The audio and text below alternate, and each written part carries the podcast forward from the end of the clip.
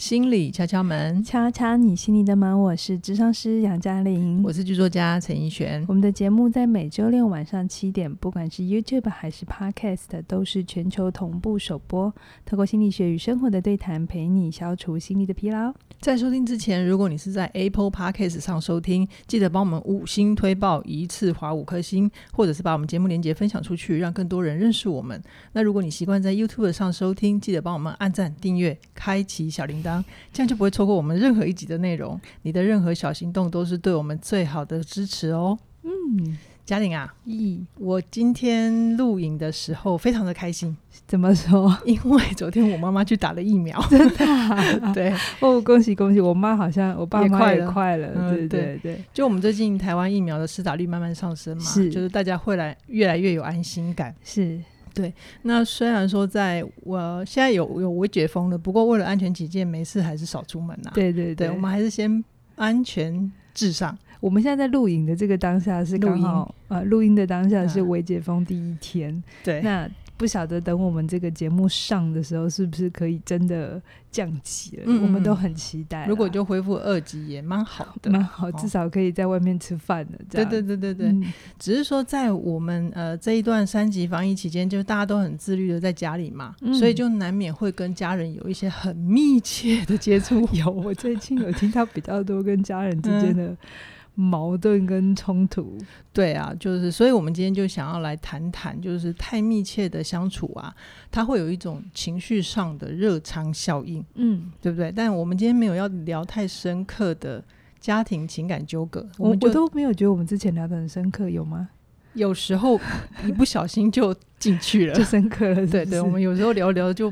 不小心就进去了，但、呃、但我们的敲粉爱我们，也就是因为这个样子啊。OK，嗯，好我们来聊热仓效应。对，那什么叫热仓效应呢？它其实就是像，因为现在是夏天嘛，是，就是你就想象，如果有一群人，他们关在一个房子里面，可是那房子里面没有空调，嗯，那时间久了会怎么样？就是很闷啊，没有空气。对，嗯，对，就是那是物理上的。呃，身体不舒服的感受，但我们今天要讲的热创效应，它其实就是心理上的那种有点发烧的感觉。是是，对，嗯，所以这个其实它原本的出处是来自于他们在发现有些人在坐飞机的过程，然后机舱如果没有空调的过程里，它那个温度会越来越高，嗯、然后于是人们的心就会越来越浮动。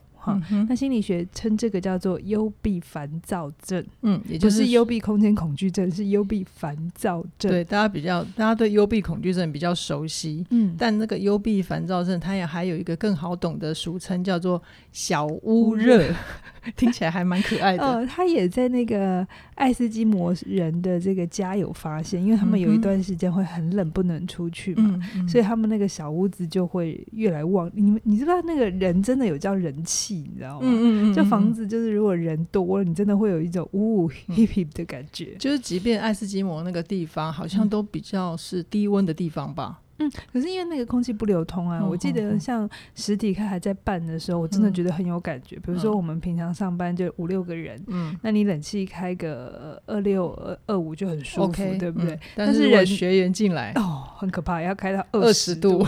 大家才会比较舒服一点。对对，所以我们先要先来请教杨老师的就是，人为什么会发生小屋热的现象呢？好哦，小屋热这个，我们先讲它最典型的行为反应。如果你有发现你在这一段期间，就是可能从五月中到现在，对、嗯、你不知道为什么，好像最近容易很变得很焦躁，然后烦躁，静不下来，而且很容易就跟旁边的人有冲突。嗯、他看你不爽，你看他也不怎么爽，然后这是一种就是。变得很烦，嗯、不知道为什么就觉得很烦。嗯、那当然，你可能会把它解释成是防疫哈，这、就是一个典型。嗯、但有另外一种人，他就是变得过度麻木，嗯哼，就是有一种很烦很烦就步步调。但另外一种就是越来越无感，嗯哼，他就是因为哪里都不能去，然后能做的事情都被剥夺，所以他就会失去对生活的乐趣，是还蛮两极的，对对。嗯，那其实小屋乐，大家、欸、这个名词听起来好像是新的，可是其实大家应该很熟，嗯、而且你其实也活在这个状态底下一阵子，嗯、不只是三级防防疫哦，就是你把它想象成它就是小屋乐的放大版，就是你住在很拥挤的城市，嗯哼，有没有？我们在城市，你知道为什么我们喜欢出去旅行？对，就是因为觉得外面比较开阔，在城市觉得肮脏啊。对，城市很容易焦躁，有没有？城市很容易紧张，嗯，然后人与人的距离因为被迫压缩嘛，对啊，就是你很容易遇到人，然后坐电梯也要遇到人，然后去买个东西还要排队，这样，所以每个人能够分到的空间很有限。那于是他就很容易就变，我刚才讲，要不你就很烦躁，要不然你就开始变得无感，因为刺激量太大，冷漠疏离。对，因为你必须把自己关掉，不然的话你会崩溃，因为资讯量太多。嗯嗯嗯，所以这就是一个很正常的。生理状况就是我们可能一段时间之后，身体下意识的会想要出去走走，呃，晃晃，然后换换气。对对对，这是在在很自然的反应，它就是一个起伏的需要，正常的需求。嗯，好，可是这在疫情之前都很正常嘛，我们从来没有不就不知道原来走去公园是一件这么奢侈的事情。对，没想到爬阳明山居然是一种高级享受。对，可是爆发之后就会变成。都不能去，那、嗯、一开始是担心啦，哦，后后来我自己其实我其实也觉得受不了，所以我都跑出去，我有戴着口罩出出去走走，OK，不然真的会原地自爆，OK，就是因为压力都没有地方去，嗯、所以我会先讲这段期间，因为其实国外也有开始研究发现，嗯，新冠疫情它不只会影响到我们的身体，嗯。包含对心理的创伤，嗯嗯嗯，呃，讲明显一点，当然是离病啊，就是你患病确诊，跟你有亲人真的过世，那个创伤我们可以想象。可是另外一种创伤，就是我刚才讲的，就是这段时间那个情绪的波动非常的大，嗯，哦，所以如果你不意识的时候，它会造成你很多人际上的冲突，是是。哦对，那如果所以你这段时间，如果你发现你脾气变不好啊，不，嗯，可能就是小孩怎么看他都不爽啊，然后每天都又不能把他送出去嘛，对不对？我刚刚中午看到我一个同学的讯息，非常有趣。我同学说，他今天早上在捞光捞地的煮早餐的时候，嗯、然后他儿子出来呀、啊，就吐吐桌上的导入，嗯、就意思就是说，妈，我们就吃这个。然后我同学就干掉他说：“你一天到晚给我有躲在冷气房里面打电动，你还嫌东嫌西的，不然你卖家。”就是这样，很容易，很容易，就是看小孩不爽，看伴侣不爽，看什么东西都不爽，然后，然后甚至对国家很不开心。好，这段时间就特别觉得所有人都做得不好。哈，嗯嗯。如果你有发现你这段时间很容易发脾气啊，甚至你觉得对未来没有希望感，我要跟你说，这不是真的。嗯，好，这是我们的心有一点点发炎了，嗯，哦，那就是有你把它想象成你你身体发炎，嗯，哎，我最近刚好拉伤我的腰，你真的对肌肉发炎很有感，身体发炎就是碰一下就痛。我以前真的哦，对，就稍微我有点不慎也拉到我的 腰腰，我那时候可以想掉的时候，心想啊靠。果然年纪大了，怎么这么容易？我没有画你这个重点，你自己画的哦。好，那那我们也知道嘛，我们刚拉伤的时候，我们可能就要冰敷啊，镇、嗯、定一下。嗯嗯嗯、那这个一定会过，就像我到现在今天已经第三天还是第四天，嗯、我已经觉得比第一天好很多，还是有微微的热感，是不是？就是会啦，就有感，可是就是、嗯，我心里知道说，哦，他发炎，所以我就是尽量不要去碰他，嗯、然后就动作小一点，慢一点。对啊，嗯、这就是小屋热。好哦，那说到我自己身上，我其实在聊这一题的时候，我就想到一个以前写八点档的经验。就是那一次，大概是三个月左右没出门，然后其实细快三个月，你连真的铁门都没有卖出去哦。对，没有哇，所以你居家隔离的经验还蛮丰富的。对，我很早就已经开始练习这项技能，这是一种生存技能。嗯、呃，然后有一次就是刚好遇到跨年，然后那天晚上就是大家聊一聊，就想说好像有一点点存档，就是明天还有一集。不用明天马上就拍，就想说、嗯、啊，大家跨年啊，去放松一下。是，然后我就当下就觉得，我有个直觉，我应该要出门。虽然当时会觉得好像睡觉也可以补充体力，可是我当下就觉得不行。我我那时候还不知道为什么，然后一直等到我呃拿到摩托车钥匙，骑上摩托车之后，然后我有一个很明显的、很明确的印象是，呃，当摩托车吹上台北桥的时候，嗯、就是要冲向我的一零一嘛。嗯，我那时候真的发现，就是自己的手是不由自主的把油门吹到底。哦，就是我觉得享受那个急速的感觉。我不知道是什么，但就是我会觉得心里面有一股力量，是对。然后他还让我大口的呼吸，哦，对，你才觉得有活着的感觉，是不是？好像是。然后我那时候有意识到，觉觉得自己真的为了工作麻痹了自己，嗯，就是所有的那个感官都关掉了。就我刚才讲，要不烦躁，要不就麻木嘛。对，对、嗯、我那时候才知道，我那时候可能是小屋热了。很热哦，三个月不出门，你是怎么办到的？难怪你皮肤这么白，因为不晒太阳变成吸血鬼，对不对？维他命 D 一定不够。好啦，我现在有在吃保健食品了啦。好，那杨老师在我们在家里面遇到小屋热可以做什么啊？OK，好，如果真的已经就是像现在为就为了防疫嘛，去理解自己为什么要做这个选择，或者所谓的这个牺牲，嗯、我觉得那个。不停的提醒提醒自己为什么这么做还蛮重要的，就像你那个时候，你就是为了要写戏嘛，嗯、或者是你的一个职业的发展，嗯，甚至就是很明白的，就是为了赚钱。哦，我那时候有，我那时候有很明确的 d a y l i g h t 啦，就大概三个月，不会超过四个月。对，可是就是你为什么要做啊？你为什么要接这个这么辛苦？你可能是要赚钱，对，然后你可能是为了，呃，让自己有一出可以说得出去的，嗯。作品。作品好，嗯嗯，那我们现在其实的理由就很简单嘛，嗯、我们现在大家都不要出门，隔离在家，就是保护自己也保护身边的人啊，就是忍一忍嘛。其实我真心觉得台湾已经算还蛮能忍的，嗯嗯嗯，民族了，真的，我觉得还蛮，因为我们真的没有硬封城，对。然后大家的公共意识就也都还蛮高的，水平蛮高的。是，虽然还是真的慢慢慢慢的人有慢慢跑出来了，就是跟第一周、第二周比，嗯、你可以感觉路上的人有一点这样搜出来。对，然后大家也都很怕别人的眼光，想说那我赶快晃一下，赶快回家好了。就是这真的是我心里知道这必须，就是你完全把一个人锁在家里久了是会出事的。其实国外有很多的研究已经发现，呃，监狱。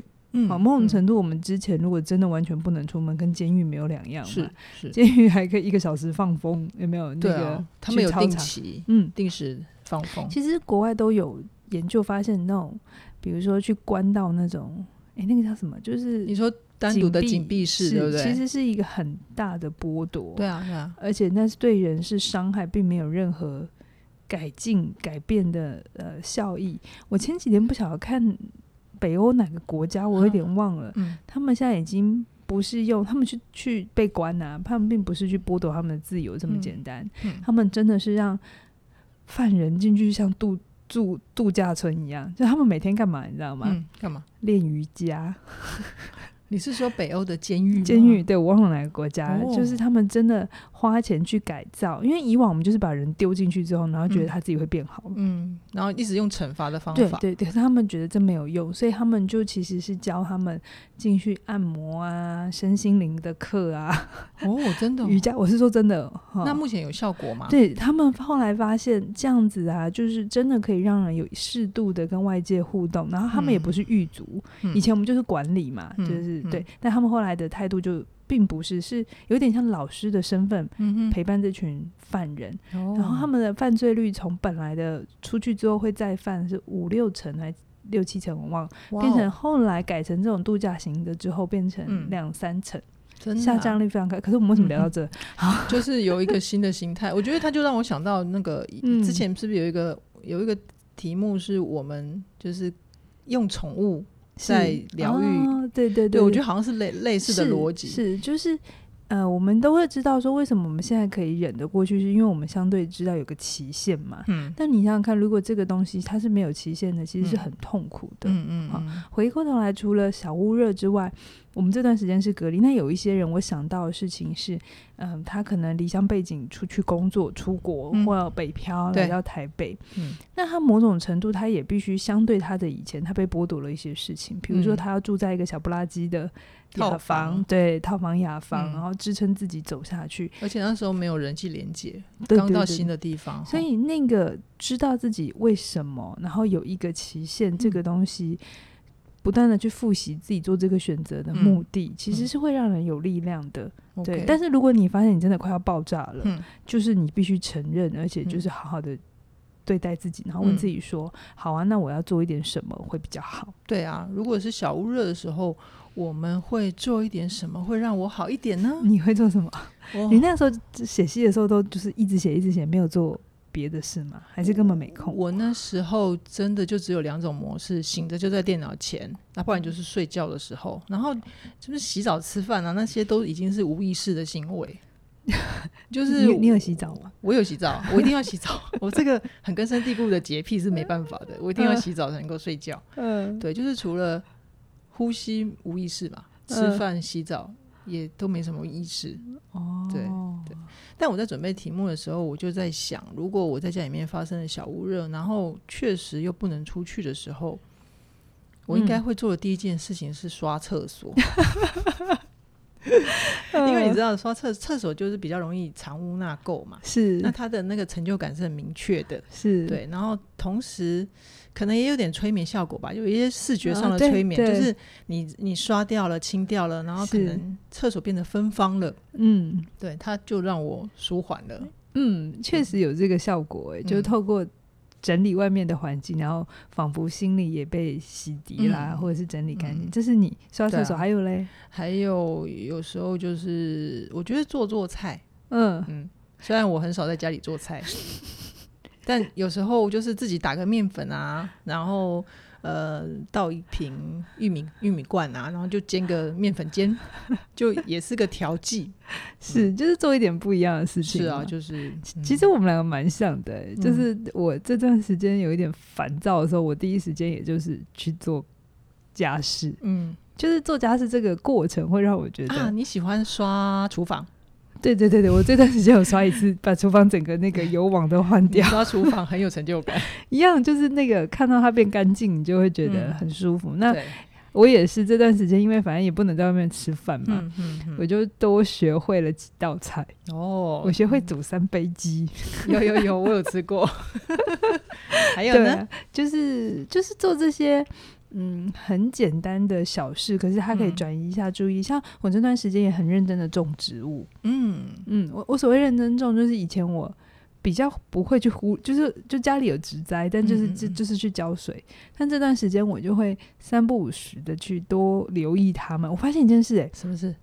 就是嗯，植物真的会，就是你没给它水喝的时候，它真的会垂垂，它也不知道枯死哦。对，但是它那个，它就是。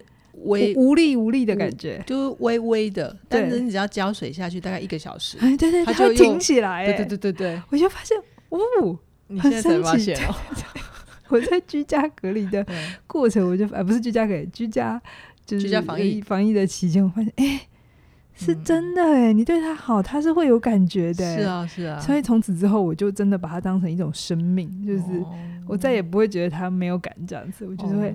好好的关注他，所以就是家里面又多了一个植物小孩，是吗？哎、嗯欸，对啦，嗯，那我觉得像做菜这个就是一个很好的、很好的活动，因为它第一个转移到你的注意力，嗯、然后而且它有成品，嗯，做出来之后大家吃的就还蛮开心的嘛。嗯、虽然你们都不太嫌弃我啊，就都说还蛮好吃的这样子。开什么玩笑？杨老师愿意下厨，那东西不管是什么吃就对了。嗯，好，那我们刚刚提供了一些我们自己如果遇到小屋热的状况可以怎么办，那也给大家参考。那如果你们有其他的小屋热的自己帮自己调节的，那也可以跟我们分享哦。嗯、我们也很喜欢看你们的留言。啊、我知道我有一个朋友，他会去冲澡。哦，冲澡啊！他就是不吹冷气的人，嗯哼，好。然后他说，他如果觉得啊杂或烦躁的时候，夏天嘛，反正也不需要开什么热水器，对，就是冷水直接来。对对对对，他就会去冲。他说他一天会冲个三四次。哦，哎，这让我想起以前在苏澳的时候，夏天啊，你是有冷泉的？对，我就直接跳进去的。哦，那阵日子也很快乐，嗯，对，就不错，就旁边有一个冷泉，还蛮舒服、舒洗的。好，那如果啊，如果我们现在呃，因为小屋热，心情有一点点发烧、发炎了，然后这时候跟家人有冲突怎么办呢？OK，好，还是难免嘛，嗯，就是因为实在太太密集了。那我觉得，你觉得彼此都心里知道，这真的不是。不是永久会这样下去的，它就一段时间。嗯、那不急着处理，嗯、就是发现彼彼此脾气都暴躁，就是有个默契，就是我们就是先冷静，嗯，五分钟、十分钟或隔天，嗯、平静下来之后，我们再来处理问题。先不要在那个热点上。对，因为你凑热闹，你现在看这个人就发烧，一个你怎么跟一个发烧的人好好谈事情？你怎么叫一个发烧的人你清醒，对不对？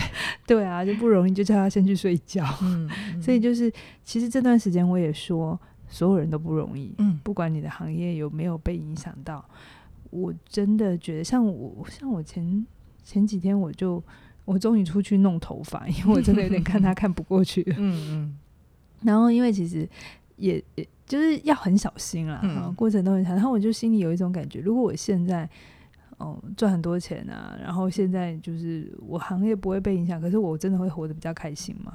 其实不会，因为你什么东西都没有，就是外面的世界都断了连接啊。对，然后我忽然觉得，为什么以前觉得放假很好？那是因为你在一个。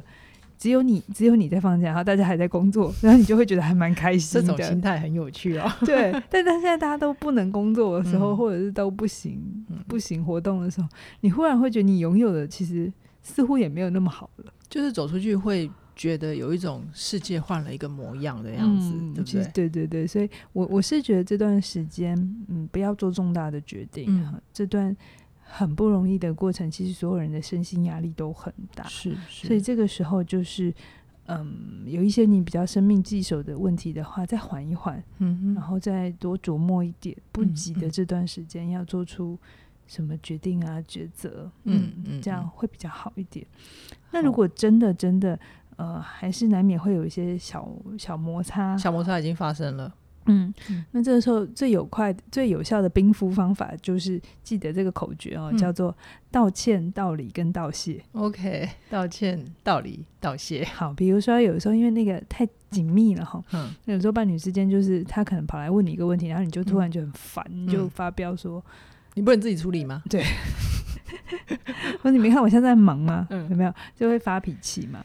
那有时候你就是先冷静下来，然后、嗯、如果真的是你，你你真的口气不是很好，嗯、或是就算不一定完全是你，但我都还蛮建议你可以按照底下这个顺序、顺、呃、序跟公式哈，就是比如说你可以先说，哎、欸，很抱歉，我知道我刚刚对你讲话口气不是很好，对，这边先道歉。嗯，嗯那我因为今天可能老板跟我。就是就是说这个报告他不满意，好，他要我重做，然后我心里有点烦。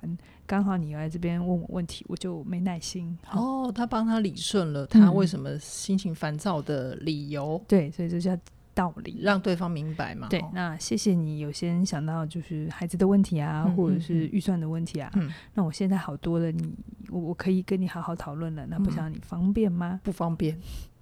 不方便就等你方便的时候，所以刚刚我就先道歉嘛，嗯、然后道理跟道谢，这里的道理不是真的要讲大道理啦，嗯嗯嗯。是指说，哎、欸，你你发生什么事了，然后你自己的状况，你的内在活动怎么了？对，把那个条理理顺了，这样的，这很重要，嗯、就是需要让对方知道你现在是什么情况，嗯。呃，对方会觉得有一种被你在乎，嗯，被你放在心上，而且前面的先道歉是先接住对方的情绪嘛，是是是、哦，这个真的非常重要，嗯、而且很好的口诀，嗯，道歉、道理、道谢。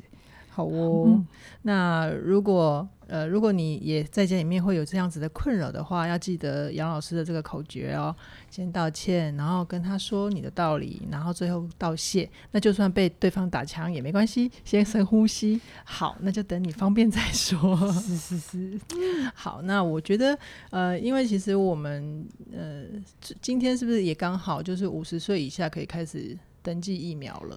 今天来，对对，但是上线的时候已经好一段时间了，希望大家都可以开始打都打到疫苗了。对，嗯、也就是我们呃整个环境都越来越往好的方向发展哈。那我们我我觉得就是可以期待未来。嗯，那如果在这段时间呢，你难免还是会有一些心里面压力的时候呢，我们这时候就工商服务一下喽。杨老师的。呃、提升你的心理免疫力是可以值得参考的线上课程。嗯、是是，是，就是所有起点线上课程，你这段时间反正也不好哪里走嘛，就、嗯、就把它学习，对自己一个投资。嗯，嗯，对。然后呃，就算我们之后世界一切恢复稳定了，那你也是等于帮自己增加了一点点心理的免疫力，嗯、你就会更有勇气的去面对未来。是。